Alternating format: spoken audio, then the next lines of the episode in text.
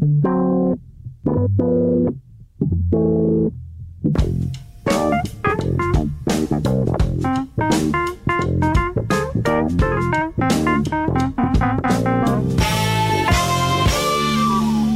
muito bem-vindos a mais um pop-up, o oásis semanal de frescura popular em dias de braseiro de verão. E por falar em brasa, uh, o Bruno Vera Amaral esta semana está fora, provavelmente está uh, em modo lagarto, debaixo do sol. Um grande abraço para ele, uh, mas zero saudades até ver, até porque temos connosco a Joana Stickini Vilela, que claramente não tinha nada melhor para fazer neste dia. Olá, Joana, Olá, é um prazer ter-te aqui connosco. E como sempre, Maria Ramos Silva e Pedro Buxeri Mendes. É sempre uh, um gosto uh, ver estes dois. Parabéns à Maria, que está um ano mais experiente. Obrigada, um, obrigada. Desta... obrigada. Desta vez vamos falar de cozinheiros, de estrelas pop, documentários, morte e, imaginem, inteligência artificial. Tudo à conta de Anthony Bourdain. You're probably going to find out about it anyway. So here's a little preemptive truth telling. There's no happy ending. One, two, three, este som que ouvem é a voz de Anthony Bourdain. Já vamos ver se é a voz ou não. Também vamos falar sobre isso. Uh, chegou recentemente à Netflix o filme Roadrunner. Uh, pelo menos nós demos por ele no catálogo da plataforma há poucos dias, portanto é uma desculpa perfeita. É um documentário sobre a vida eh, de Anthony Bourdain, o jovem, eh, em tempos, jovem fora da lei, que depois se transformou em chefe e depois se transformou em escritor de memórias e depois foi apresentador de televisão e viajante entre culturas e comidas de todo o mundo. O filme foi realizado por Morgan Neville, eh, estreou-se em 2021. Um, portanto, feitas as contas, foram três anos depois da morte de Anthony Bourdain. Ele morreu a 8 de junho de 2018, tinha 61 anos a propósito disto, uh, há uma série de coisas para falarmos, até porque tenho a ideia que nunca falámos muito sobre o Anthony Bourdain, uh, ou assim com algum tempo e espaço aqui no programa. Ele que continua a ser uma estrela, assim deverá continuar. Uh, já que falamos em estrelas, olá Joana, outra vez. vamos começar por ti. uma pergunta muito simples que é como é que Anthony Bourdain chegou ao estatuto de estrela? recordo, não é? Ele, e, e o filme fala disso. Ele começa por lembrar uh, experiências complicadas com drogas pesadas e depois foi um chefe de cozinha e escreveu um livro e, e, e de repente uh, tudo mudou. Um, foi, parece que foi uma pequena vírgula, mas houve aqui qualquer coisa que fez uma grande diferença para ele ter chegado onde chegou.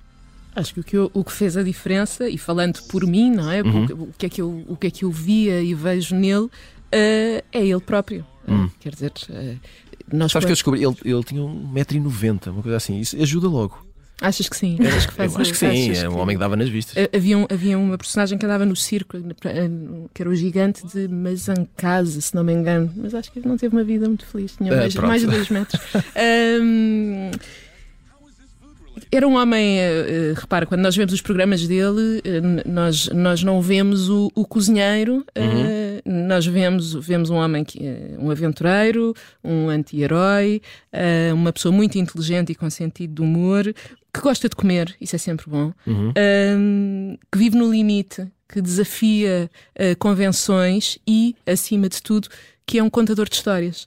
Uh, e acho que essa foi a, a, grande, foi o que o distinguiu uh, e era isso que atraía as pessoas. Uh, isto faz-me faz sempre lembrar. Eu, eu, eu, estava a tentar lembrar-me, há uma tribo africana qualquer que, em que os contadores de histórias são os homens, são sempre homens, que estão no topo da hierarquia da tribo, estão acima de toda a gente. É um ótimo critério. E, e, tem graça, não é? é o, os contadores de histórias, no fundo, são as pessoas que organizam a nossa experiência e tentam dar algum sentido a isto tudo.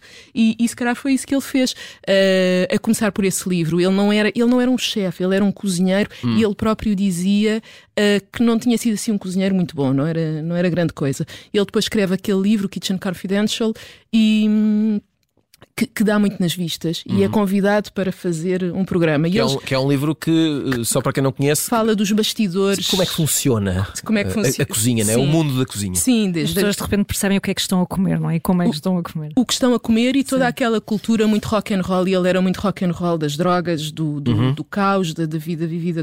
Ele, ele tinha um bocadinho de tudo aquilo que nós também queríamos ter, não é? E se calhar também ajudou.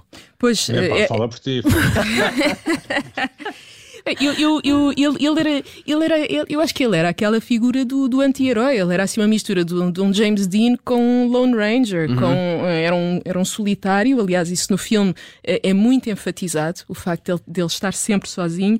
E, e, acho que ele conseguia, naquelas narrações de, dos programas e das viagens dele, dar corpo a uma série de, de sentimentos que são completamente universais, mas que nós muita, muitas vezes não, não falamos deles. Desde as coisas, desde os melhores aos piores, desde os lados mais negros, no caso dele, um, um, um lado de trevas muito acentuado, uh, depois aquelas experiências todas, e ele, ele, ele tinha uma capacidade absolutamente incrível de nos transportar aos sítios, de nos fazer sentir que estávamos a viver aquilo, que estávamos a comer aquilo, e, e depois não tinha, quer dizer, ele comia, ele, ele às tantas come uma cobra viva, né, e isto, isto uh, e, e essa experiência. O coração, isto... o coração.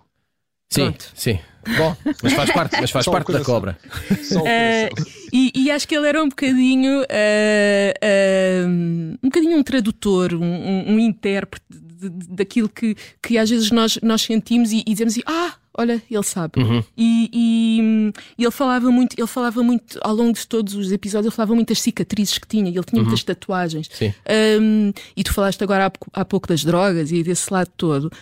Um, e, e, sim, de facto, isso teria a ver com o facto de ele, de ele passar correr muitos riscos e, e dizer isso mesmo. Ele dizia que só conseguia viver no limite, uhum. Eh, vivia, o, o, meio não lhe dizia nada. Um, mas também tinha a ver com o facto de ele ter as coisas muito à flor da pele. Um, e, e, e, portanto, e, e, depois comunicava isso. Portanto, há uma, há uma no, no, no documentário, eles, no fim, ele, o restaurante sobre o qual ele escreve no Kitchen Confidential chama-se Les Halles. Uhum. Uh, e no fim, as, quando ele morreu, as pessoas uh, foram pôr aquela coisa, pôr as flores, flores mensagens Sim. e tal. E há uma pessoa que, que diz que, que lhe agradece e diz que agradece-lhe por tu ajudaste-me a sair da minha zona de conforto e a apreciar a, a riqueza da vida. Uhum. E acho Foi... que não é mau. É bonito, é, talvez um dia vocês consigam. Uh, Maria Ramos Silva, um, há uma parte no, no documentário, uh, aparecem vários amigos e muitos deles conhecidos uh, a falar sobre Bourdain e aparece o artista David Chow, que curiosamente podem ver agora na, Netflix na série Richa. Hum. Ele é um dos protagonistas. Um, e ele diz que não compreende e lida muito mal com o, o culto da morte das celebridades, sobretudo quando falamos, por exemplo, e neste caso falamos de um suicídio. Uh, e ele mostra-se revoltado, não é? Não devia ser assim, e, e de repente acontecem estas coisas e, e transformam-se, e há todo um culto à volta disto. Uh, a minha pergunta era se tu partilhas da ideia dele ou se, se isto é um bocado uma inevitabilidade e não, não dá muito bem para dar a volta a isto. É um pouco inevitável, sobretudo porque tu hoje tens a hipótese de ter uma vida eterna nas redes sociais, uhum. não é? Uhum. Eu ainda há pouco regressei uh, ao, ao, Instagram do Anthony Bourdain. Ainda há pouco tinha uma vida eterna. Ainda há pouco tinha uma vida. ainda há pouco regressei da morte. Não, Exato. Foi quase, porque regressei do, do, Instagram, da página Instagram do Anthony Borda, que continua. Continua quase, ativa? Ativa, mas okay. parada. E tens uma última imagem de ah, assim, funciona, um generoso não é? cozido. Não, não, não funciona, portanto, tu ficaste cristalizado ali num mas grande não, cozido não foi apagada. Não foi apagada e ciclicamente é reativada, porque imagina, agora tens as pessoas que se reencontraram com o Bordan através deste documentário, por exemplo, uhum. e que vão lá deixar de novo o seu comentário dizendo sim, sim, sim. Uh, que saudades temos, uh, foi uma pena, enfim, etc, etc. E, portanto, essa esse lado uh, fúnebre, se quiseres, vai se pernizando uh, e nostálgico também, porque, enfim, há esse, esse formato que te vai permitindo essa, essa relação, que é um pouco tétrica, mas eu percebo que seja difícil de quebrar, sobretudo quando estamos a falar de, de celebridades, não é? A Joana falava aqui do, do, da aura dos contadores de histórias, eu acho que o Bourdain é, faz parte dessa categoria de contadores e de encantadores, não é? Porque são pessoas que de alguma forma nos levam uh, para sítios, formas de estar e, sobretudo, de pensar que vão muito para lá da comida. Acho que, no fim de contas, e, e quando nós vemos o documentário percebemos isso, uh, a comida é só um pretexto para. Uh, comer o mundo e, sobretudo, para nos mostrar como ser um pouco melhores pessoas, não é? Que, que, é sempre aquele velho clichê, mas eu acho que se há saudade que, que alguém com esse espírito de, do Bourdain, também muito sombrio, mas depois também muito encantado com, Uh, com as pessoas, com as culturas e por aí fora, uh, nos dá é isso, não é? Essa, essa capacidade de, de sairmos da, tal zonazinha privilegiada que conhecemos e, e, partirmos à descoberta. Até porque nós, é muito interessante, porque quando falamos da comida e da alta cozinha em particular, uh, é, é, quase pornográfico pensar no privilégio e na abundância que assiste este mundo, quando depois sabemos que, quer dizer, que a fome é um flagelo absolutamente brutal eh, nesse tal mundo que foi percorrido pelo Bourdain. E eu acho que ele Mas conseguiu. Ele mostrava, ele exatamente, eu, eu acho que ele conseguiu, de uma forma muito inteligente, uh, levar, dar-nos a conhecer esse mundo sem escamotear essa, essa zona mais sombria, que não é nada uh, sedutora, não é? Em que as pessoas, uh, enfim, andam à bulha por um prato de comida em vez de estarem sentadas numa estrela Michelin. E de facto, esses contrastes todos e essa inquietação que ele trazia, que eu acho também era muito fruto disso, daquilo que foi, desses quilómetros todos que foi correndo, não é? De perceber, ele já tinha ali, já era assim uma, uma alma inquieta à sua maneira e, e provavelmente essa visão do mundo não terá contribuído para enfim, para se apaziguar. Apesar de ele dizer bem, eu continuo a achar que a mesa é um ponto de encontro fabuloso um, de, de, reconciliação. E, e, gostei muito deste documentário e acho que vale, vale muito a pena. E muito bem. Um, o Pedro Buxamentos, eu, eu, tinha aqui uma série de perguntas tanto para o Pedro, dizer, tanto, tanto como sempre, vamos mas lá, vamos, vamos começar já, uh, vamos abrir a caminho e, e perceber. Estamos perante o homem que trouxe uh, Anthony Bourdain para os ecrãs portugueses. Uh, e, portanto, explica lá isso, como é que isso aconteceu, Pedro, que queremos muito saber. O, o, o Anthony Bourdain fazia uh, programas para cabo, não é? Televisão por cabo. Uhum.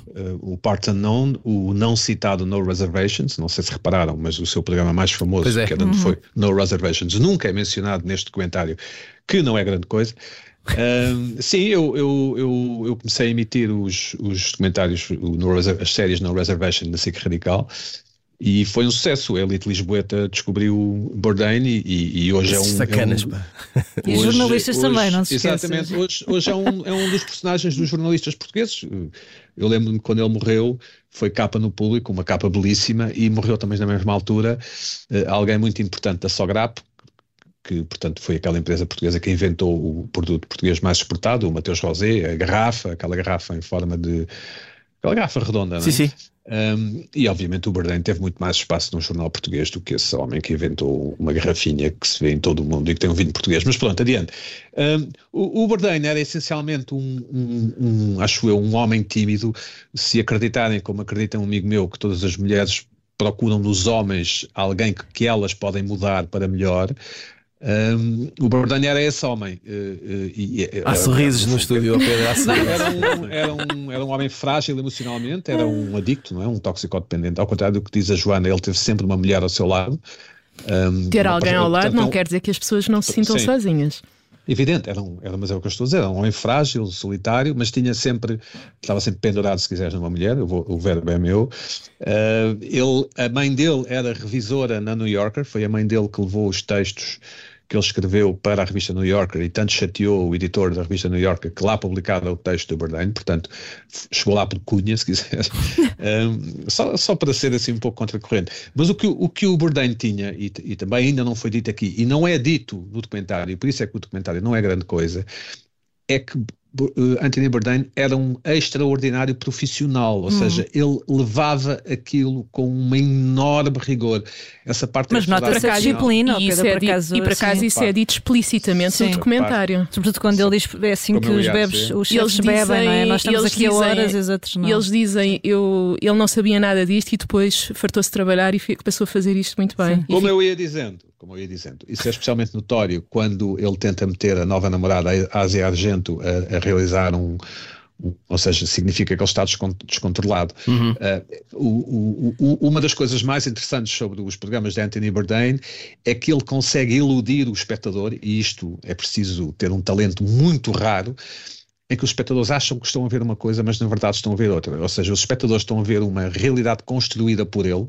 Nós temos muito pouco dos locals, dos, dos chamados locals, temos muitos planos, obviamente, mas temos muito pouco discurso direto dos locais e muita voice-over, portanto, temos muita voz do Bourdain por cima. E isso significa que ele entendeu ou compreendeu que a pessoa em casa prefere escutar uma história que faça sentido do que uh, estar a ter a tentar decifrar uma espécie de mosaico em que há várias vozes, uma espécie de polifonia, em que depois agora fala o Juan, e depois fala a Amélia, e depois fala a Juanita. Não, as pessoas querem ouvir o ponto de vista do Bourdain sobre a cozinha ou sobre o Peru e não propriamente o que os peruanos terão a dizer sobre o Peru. Isso nota-se no, no episódio, num dos episódios que fez aqui em Lisboa, em que aparece o Zé Dio Quintela não é? e, o, e o Lobo Antunes, creio eu, e que, no entanto, ninguém recorda propriamente o que disse o Lobo Antunes, mas sim o que o. Felizmente, que, eu por acaso lembro. Uh, certo, certo. Uh, só, os programas eram muito, muito bons e ajuda o facto de uh, Bourdain ser um homem atraente, uh, ser um homem com, com uma idade que não é nem novo nem velho e ter uma voz incrível. Uh, a voz dele era, era verdadeiramente incrível. O, o, o, último comentário que ele fez para a CNN, ele, ele, ele suicidou-se portanto, matou-se enquanto estava a produzir esse, esse documentário. Um, esse documentário existe, foi, foi feito, ou seja, foram montadas, editadas imagens e foram produzidos episódios já post-mortem, e notamos que sem ele, sem a mão dele, sem a voz dele, sem o controle artístico dele, porque ele também era producer, produtor, um, perde-se muito. Uh, portanto, ele era um extraordinário profissional de televisão e isso não, não, não, não se vê muito no, no documentário, creio eu, eu, ou eu preferia ter visto. Sendo que o documentário usa, e só antes do, do, das notícias, o documentário usa a inteligência artificial uh, foi recriada a voz dele, portanto há textos dele, houve, houve, ele escreveu e-mails com, com aquilo que é dito, mas aquilo que é dito é dito por uma voz artificial construída a partir de uh, outras palavras que ele pronunciou. Portanto, no fundo é um computador, quando estamos a, ouvir uh, no documentário, e ouvimos muito a voz do Bourdain, estamos muitas vezes a ouvir um computador e não o próprio, o que é uma coisa estranhíssima para mim. Na minha opinião. Uh, já, vamos, já vamos explorar melhor essa parte aí da tecnologia e da inteligência artificial. Um, chegamos aqui ao final da primeira parte do pop-up. Voltamos depois de um curto intervalo. Até já.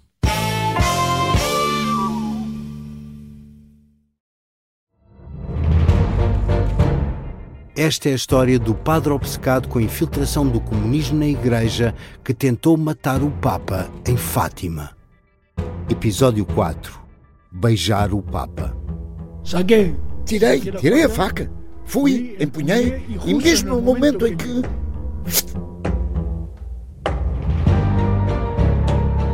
Matar o Papa é uma série para ouvir em seis episódios e faz parte dos Podcast Plus do Observador um novo episódio a cada terça-feira.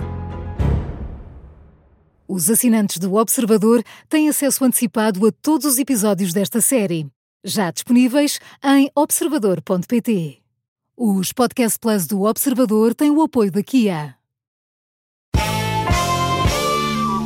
Bem-vindos de volta. Esta é a segunda parte do Pop-Up, esta semana com Joana Stickini Vilela, Maria Ramos Silva e Pedro Buxeri Mendes. Antes de seguirmos em frente com a conversa, estamos aqui à volta de Anthony Bourdain e do documentário Roadrunner, está disponível na Netflix. Vamos às sugestões da semana e vamos começar pela Joana. Tu trazes um, um podcast a um programa de rádio que é um podcast, o que é bonito, é, é, é um pouco meta-informação. Que podcast é este? É. É. Nunca tinha pensado nisso dessa, dessa forma. Olha, é, é, como preâmbulo, uh, gostava de dizer que eu, eu ando completamente farta de podcasts. Pronto. E, e durante uns tempos fiz assim, tipo, período de nojo. Saudades desta gargalhada e... vinda do espaço. e, e, e, depois uma amiga sugeriu-me isto. E eu pensei, oh, ah, finalmente. Que, que, maravilha! E então, isto é um programa, uh, é um programa de entrevistas, pronto, que é, que é aquele formato que é mais barato, mas neste caso não deve ser nada barato, hum. porque quem faz as entrevistas é a Julia Louis Dreyfus, que pronto. é a, a, atriz que nós conhecemos de, de séries como o VIP e o Seinfeld. E o Seinfeld. E, e, que entrevista a pessoas como Jane Fonda e Isabela é Allende e por aí fora. Uh, qual é o pressuposto disto e porquê que, porquê que é interessante? Um, o programa chama-se Wiser Than Me e ela entrevista mulheres que ela diz que são mais sábias do que ela e que lhe vão ensinar coisas. E, no fundo, uh, fala com mulheres, quase todas com mais de 80 anos, Uh, são entrevistas uh, entre o biográfico e fazem ali algumas reflexões sobre o que foi uh, a vida delas, se teriam feito alguma coisa diferente uhum. e com uma candura absoluta, porque ela, sendo, sendo elas quem são, ela pergunta-lhes tudo. Então vocês ainda, ainda têm sexo? E vocês o que é que fazem? E, e operações plásticas? E, e elas respondem, e elas respondem. a tudo. Um, e há os dois primeiros episódios que são com a Jane Fonda e com a Isabella Allende são absolutamente antológicos. Uh, depois há uh, outros muito interessantes, mas com personagens ou personalidades que se calhar não nos dizem tanto porque são da, da política americana e por aí fora.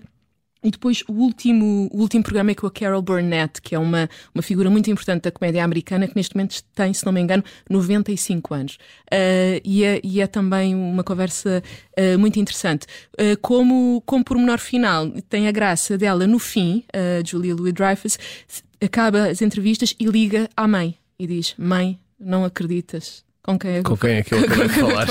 e fala um bocadinho sobre isso. Um, gostei muito. Muito bem. Um, Maria Ramos Silva, um, queres falar de um, antiga. de um clássico, não é? Paco da Lucia. Verdade, de Montreux Years, uma coletânea que se há uns meses uh, com alguns dos melhores desempenhos de música ao vivo no Festival de Montreux.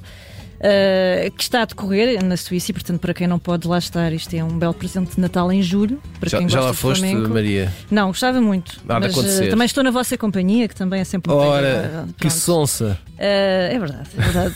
mas bom, olha, são, são desempenhos entre 84 e 2012, há aqui muita coisa boa para descobrir e, e pronto, é um clássico, como tu disseste, e vai sempre bem. E um clássico é um clássico. falar em clássicos, Pedro Buxeri Mendes. vamos ouvir um clássico a sugerir outros clássicos. trazes dois livros. Aqui é, trago, mas aqui ocorreu aqui um momento de subversão que seria cantar aqui os parabéns à Maria, à Maria Ramos Silva, mas não vamos fazer, não é? é não, é, tenho medo. As mulheres não têm idade, ao contrário. Não, há isso. E, e, ao, e eu... Joana, as mulheres não têm idade. Não, as mulheres não têm idade e além disso. Uh, claro eu prefiro que fiquemos claro a ouvir uh, o Paco de Lucia. Tenho, tenho, medo da afinação, é só isso, tenho medo da afinação. Uh, nove contos de J.D. Salinger, editado recentemente pela Relógio d'Água. Um, vão reparar que é uma capa em verde, algumas pessoas dirão que é azul. É uma capa sem sinopse, sem sinopse, sem biografia do autor. Já quando foi Catcher in the Rye, que falámos aqui, ou eu falei aqui em outubro, eu fiz essa referência e amavelmente o editor eh, contactou-me dizendo que são os, são os herdeiros, portanto, os detentores dos direitos, os herdeiros de Salinger, que proíbem expressamente que haja sinopse e exista a fotografia do autor e uma pequena biografia, de forma a entusiasmar o hipotético leitor ou comprador do livro. Ah, é uma pena, acho uma estupidez este tipo de coisas, mas pronto, o editor português tem que anuir. Eu recomendo vivamente, é um escritor que gosto muito, o Catcher in the Rye, o, qualquer coisa no Centeio, nunca me lembro. À espera no Centeio. Ah, sim, à espera no Centeio. É um livro importante na minha vida e este Nove Contos, eh, que eu também tenho, mas, mas que recomendo vivamente, é um, livro, um bom livro de verão, tem, são nove contos, já, já teve como título Nove Histórias em português também. Um, recomendo da Relógio d'Água. Da Contraponto, o jornalista do Diário Notícias, João Céu e Silva, tem vindo a fazer uma série que ele chama Uma Longa Viagem, fez com o Vasco Lido Valente e agora com a Maria Filomena Mónica. Eh, são uma espécie de entrevistas, conversas que depois são postas em texto. Este livro ficou, infelizmente, conhecido por aquela questão de uma suposta festa sexual no passado de Maria Filomena Mónica, em que ela não participou. E isso acabou por eh, anular um. Quer dizer, ela disse. Não, uh, enfim, enfim. Anular, enfim acabou por anular um pouco uh, a importância que tem uh, tudo o resto. É uma das minhas autoras favoritas, certamente uma das minhas intelectuais favoritas. Uh, Maria Filomena Mónica é francamente irritante, eu acho isso uma qualidade, uh, mas o livro, como, como, como dizemos, ou como costumamos dizer, ou como costumamos sobretudo ouvir, dá que pensar. porque é uma viagem sobre o seu passado e sobre Portugal, este país de que tanta gente tanto gosta, um, e eu acho que, que, também se lê muito bem, uh, sobretudo agora nesta altura estival, é? uh, em vez de levarem, como os portugueses costumam levar, Camilo Castelo Branco e, e, e, e Dostoiévski, levem este A Longa Viagem com a Maria Filomena Mónica, do João Célis Silva, ou Nove Contos de Salinger, da Relógio d'Água. Mas nada, levam aqui com sugestões literárias para a praia com, em, em caminha de Pacto de Lucia que até uh, abanam. Uh, vamos em frente uh, na conversa. Joana Stiquini Vilela, um, isto, isto, faço esta pergunta a propósito de António Bourdain, mas isto, podemos falar sobre isto de forma mais abrangente ou de forma geral, porque acontece com, com várias pessoas. Um, ele morreu em 2018 e desde então um, o mais recente caso sobre escrutínio acerca da vida e da morte de Anthony Bourdain aconteceu numa recente biografia não autorizada, que está publicada também em português, chama-se Miserável no Paraíso. Uh, houve alguma polémica, histórias que alguns familiares ou, ou, ou, pessoas próximas não queriam que fossem publicadas, ou detalhes que achavam que não deviam estar no livro, etc. E há aqui surge sempre a velha questão de uh, se é suposto haver um limite àquilo que se pode ou não escrever sobre alguém e se o facto de a pessoa não estar viva uh, faz com que uh, devamos pensar 3, 4, 5 vezes mais antes de publicar, seja o que for? estou a pensar, estou a pensar na tua pergunta. 3, 4, 5 uh, vezes. Eu, eu, essa questão dos limites costuma surgir muito também com o humor. Sim. E eu costumo pensar, a, minha, a minha opinião, e, e acho que é. E é que vale é, o que vale, é, é o que vais dizer assim. Vale o que vale e, e é transversal a, a, todos os temas. É, os limites, para mim, são os limites da qualidade. Ou seja, se é bom, é bom, uhum. faz-se. Em relação à, à, vida das outras pessoas, hum, Quer dizer, isto são tudo coisas para as quais uh, não, há, não há regras rígidas. As coisas têm de ser decididas ponto a ponto, têm de ser ponderadas e por aí fora. Se depois fica a memória que fica é esta, se é aquela. Quer dizer, partindo do princípio que as pessoas fazem um trabalho sério, cada pessoa tem o seu ponto de vista. O Pedro há pouco dizia que, que o Bourdain, eh, quando ia aos sítios, não, não, não falava com as não havia as pessoas. Uh, porque ele era, ele era um autor, não é? Ele estava a dar o, o seu ponto de vista. Uh, não, é um, não, não estava a fazer um documentário, não era um jornalista, mesmo, mesmo um documentarista e um jornalista, dão os seus pontos de vista, uh, embora digam que não. portanto, eu penso que uh, se, se, a questão da, da devassa se, se põe. Eu acho que tem a ver, eh, são, são coisas uh, feitas uh, que têm a ver com, com coisa. Com, tem a ver com, com bom senso. Tem a ver com bom senso, tem a ver com uma série de critérios uh, muito complicados de, de, de medir uhum. e de avaliar e que no fim parece-me, serão sempre avaliados pelo resultado final. Sim, mas ao, ao, mesmo tempo estás a responder, estás a dizer que se deve haver limites. Não, não deve haver uma regra, não deve haver uma lei. Não. A questão é essa. Mas, é? mas as leis... Eu acho que existem. Hum. Uh, desculpa, Quer, depois, existe, acho... depois existe o lado legal. Leis, é, claro, é, isso, claro, que eu ia claro, dizer. é isso que eu ia dizer. O lado das leis está com os juristas e com. Se e houver com, uma ilegalidade, houver, ela será isto analisada. vai para tribunal. Agora, hum. falando enquanto, enquanto autora, jornalista e uhum. por aí fora, acho que os limites são os do nosso bom senso, de, de, de, das nossas boas intenções e da qualidade e, do, e do, no fundo, da relação entre, entre ganho e, e perda, ou uhum. seja, o, o que é que isto acrescenta? Nós, é uma pergunta que eu acho que é muito importante fazer-se: é o que é que isto acrescenta? E às vezes não acrescenta assim tanto. Uh, Maria Ramos Silva, o... a, verdade, desculpa, a verdade. É, a verdade é que a humanidade inteira se interessa, sobretudo por temáticas chamadas temáticas salaciosas, não é? Tudo uhum. que mete a, a cama, enfim. Uh, certo. E, e, e, vai sempre dar aí, não é? Uh, quer dizer, ninguém está interessado em. Aliás, ninguém, ninguém acharia polémico divulgar-se um, uma carta que o Bourdain escreveu à sua professora primária, não é? Que, que, o seu estado favorito era o Maine ou o Delaware. Isso ninguém acharia polémico. E se calhar isso é uma devassa da vida privada, não é? Do Bourdain. Uh, uh, Maria, o Pedro uh, na primeira parte já abordou aqui aquela, aquela questão da inteligência artificial, de, hum. de, de partes de, de, documentário com, com a voz, que supostamente é de Bourdain, mas depois vamos a saber que houve aqui um trabalho tecnológico para criar essa voz digitalmente. Um, a questão é se, se, se estas se isto a ti é, te parece condenável, se, se, apenas estranho ou surpreendente, se, se lidas bem com isto. Uh, o mais recente caso que eu vi desta, deste tipo de transformação. Uh, há, há, aquela cena, parece que há uma cena, ainda não vi o filme, mas no, no último Indiana Jones, em que o Harrison Ford novo é criado digitalmente, uhum. o que também já não é novo, já aconteceu Sim. noutros filmes. E não sei se já viram um anúncio brasileiro a uma marca de automóveis em que aparece a Elis Regina a conduzir um carro e ao lado aparece a filha, a Maria hum. Rita, também cantora, a conduzir outro carro e elas estão a cantar uma para a outra.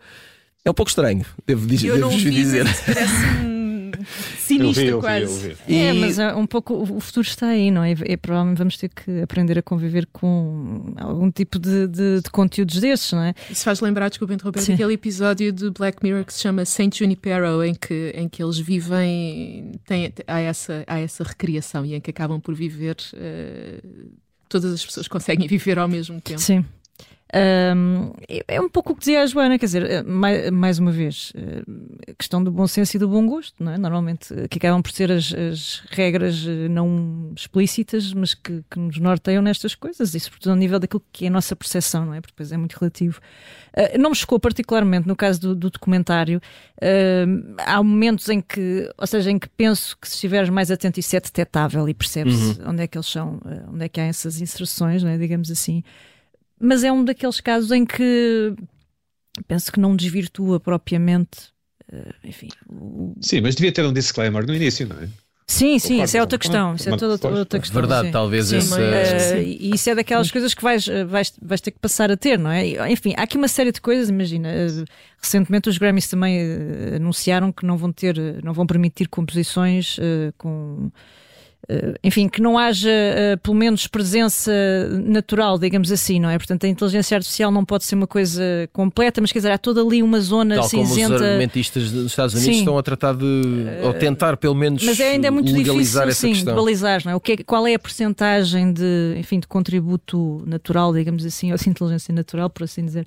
Uh, é difícil, não, é, de facto é, é, é muito difícil. Eu tenho sempre esta questão em relação à inteligência artificial, pelo menos até agora, que é. Uh, presumo, como todos nós, que, que, esteja a colocar e que vá colocar ainda mais daqui por diante uma série de, de desafios, provavelmente alguns deles bastante sombrios ao nível de, de Black Mirror, Uh, mas quer dizer, nós todos, todos os dias lidamos com uma estupidez naturalíssima, humana, uh, que infelizmente não é reprogramável, não é? Nós temos exemplos disso uh, diariamente, temos uma guerra aqui às portas, praticamente, e não conseguimos desprogramar o mal destas pessoas e destes vilões todos que nos cercam, não é? E, portanto, é, é obviamente que me preocupa, mas enfim, acho que temos coisas sempre uh, com que nos preocupar que são rivais destas e sobretudo paralelas, vão ser cada vez mais, mais, mais paralelas e não, não, penso que não haverá muito, muito a fazer. Agora concordo com o Pedro, acho que é aquele tipo de disclaiming que faz todo sentido.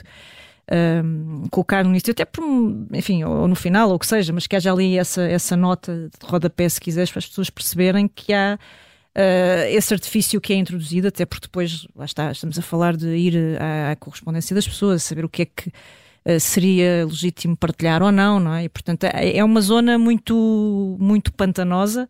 Uh, sendo que no resultado final, e para aquilo que, que nos interessa aqui, diria que não, não, não foi um resultado que me chocasse. Pronto, acho que está mais ou menos bem, bem, bem cozinhado. O, o, depois a publicidade já tenho ali algumas dúvidas no caso do Brasil, mas pronto, lá está. Mais uma vez, casa a casa é muito difícil mas ter uma... Mas que terá sido autorizado pela filha, não é? Sim, claro, porque depois... Bom, ela está lá. Exato, ela está é? lá, depois, é? depois há toda essa questão que nós também não conseguimos, uh, uh, quer dizer, lá está, para lá das questões legais, as pessoas quererem ou não e se disponibilizarem ou não para isso, não é? E provavelmente se quer aquilo que nos choca a nós, não choca aos próprios e por aí fora. Enfim, é uma, é uma longa discussão, acredito. Uh, Pedro Buxamento, só para terminar aqui um, e antes de, de irmos embora, uh, com que, com que frequência é, é possível aparecer uma, uma, uma, figura televisiva com, com este tipo de carisma? É uma coisa assim tão rara? É difícil. É como, é como nas nossas vidas aparecer alguém com, com carisma.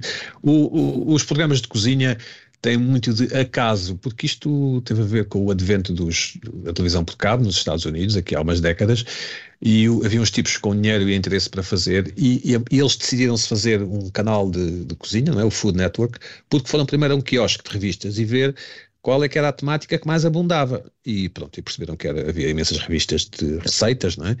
E de, que era assim que era visto o cooking eh, há umas décadas, e decidiram fazer canais de, um canal de cabo de cozinha e de cooking, e isso depois multiplicou-se porque se percebeu que eram programas francamente baratos de produzir fundo só tens de ter uma ou duas câmaras um, e um tipo a pôr ingredientes para dentro de uma frigideira e a dizer umas coisas. Mas a verdade é que isso foi evoluindo o género e fomos verificando que passávamos muito tempo com estas pessoas. Nós, quando estamos a ver o Bourdain ou a Nigella Lawson, para dar dois exemplos óbvios, nós estamos a vê-los em momento de intimidade, que é a comer e a beber. Uh, que são coisas íntimas e que são coisas que não se fazem na televisão convencional. Nós não vemos o, o Zé Rodrigues, Zé Rodrigues dos Santos a comer uma sandocha enquanto apresenta o telejornal. Um, às vezes podemos vê-lo a beber água, mas tendencialmente eles até pedem desculpa quando bebem água ou se precisam de beber água, uh, porque é visto como qualquer coisa íntimo que não se faz em televisão. Uh, o, o Bourdain, de facto, tinha, uma, tinha muita pinta, não é? Como, como se diz.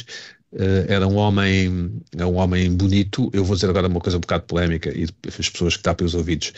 Parece-me que é um homem absolutamente heterossexual numa era em que, numa era em que há alguma ambiguidade. Não, espera, heteronormativo, não é? Para sermos ainda não, mais... Não sei, não sei como é que se diz, mas, eh, mas significa que as pessoas o avaliam sem ambiguidade. Eh, as pessoas, as mulheres e, os homens, não é?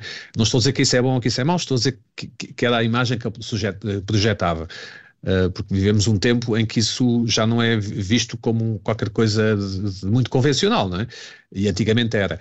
É o, aquilo que os americanos dizem a man's man, não é? É assim que se diz, acho eu.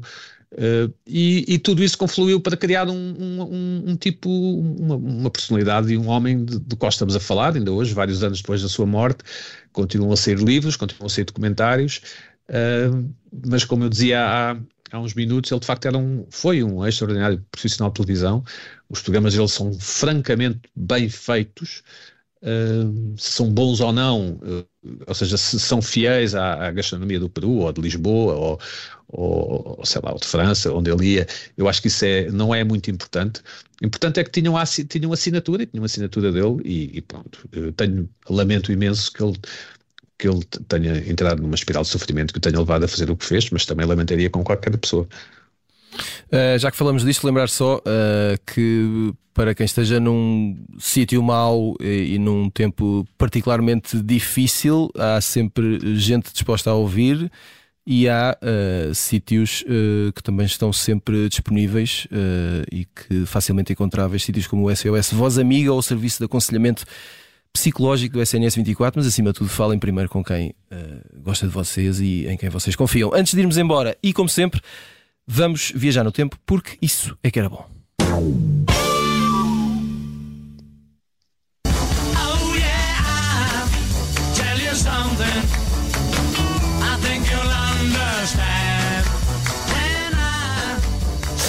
Um, vocês não devem saber, e é por isso que eu estou aqui.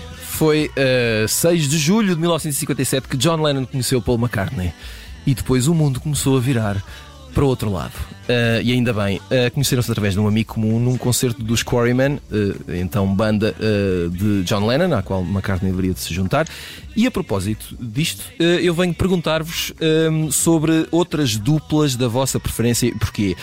vamos começar pela Joana. A Joana tem duas duplas, há uma que dá para ouvir, outra não. Vamos ouvir a dupla da Joana.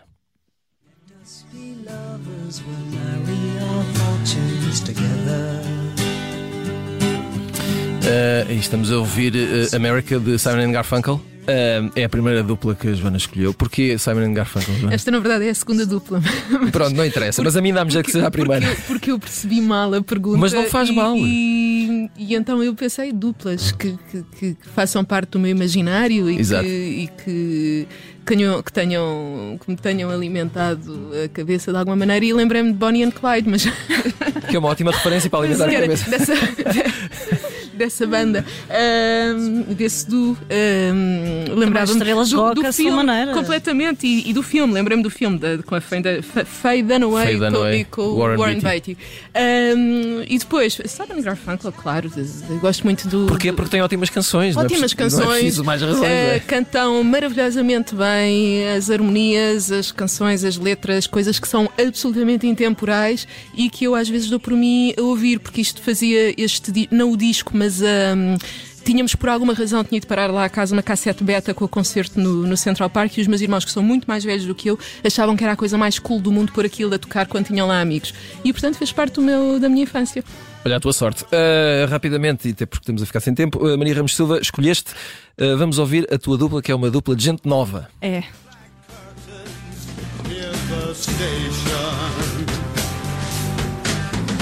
Um, e a gente que estava sempre muito bem, não é? Não, isto é um é? trio, uh, na voz está Jack Bruce, mas tu escolheste acima de tudo Eric Clapton e Ginger, e Ginger Baker, Baker aqui no Scream, não é? Sim. Porquê estes dois sacanas? Olha, porque esta, esta fase e este projeto era uma coisa muito, muito divertida, não é? O verdadeiro creme black creme. Uh, ali daquela, daquela zona e daquele género, e porque eles eram assim dois grandes personagens, eh, um ainda temos entre nós, e, e pronto, e tinham assim uma, uma relação bastante complicada, não é? Amor-ódio. Amor-ódio, eh, como todas as boas relações, e portanto acho que é sempre um, uma bela parceria para recordar. Muito bem, DJ, uh, eh, podes soltar o som de, de Pedro Buxeri Uh, ora bem, o prometido é devido. Uh, Pedro, uh, Rui Veloso e Carlos T, explica-nos. Bem, eu sou o menos, tipo, menos nacionalista que há, mas de facto, eh, e menos, eh, e menos, que menos se baba para as coisas portuguesas, mas de facto tivemos o privilégio de ter esta dupla incrível, uhum, não é? o Cardoso e o Carlos T. Acho que uh, uh, até os meus filhos sabem estas músicas e essas, algumas destas músicas já têm algum tempo. De pensar que o Rui Veloso ia desistir, não é? Que foi só o, o êxito do seu álbum, acho que é de 86, que, que, que se ia chamar Os Bs pelos Vs e que se chama só Rui Veloso que é o que tem o Porto Covo, o álbum que tem o Porto Covo. Um, acho que temos imensa sorte em ter tido, em ter estas canções em Portugal. Em Muito... Portugal, e, enfim, tomara, tomara muita gente conhecê-las. E... Tomara, se a expressão que eu gosto é tomar, é, tomar é a muita gente. Uh, final de mais um pop-up, voltamos na próxima semana. Até lá.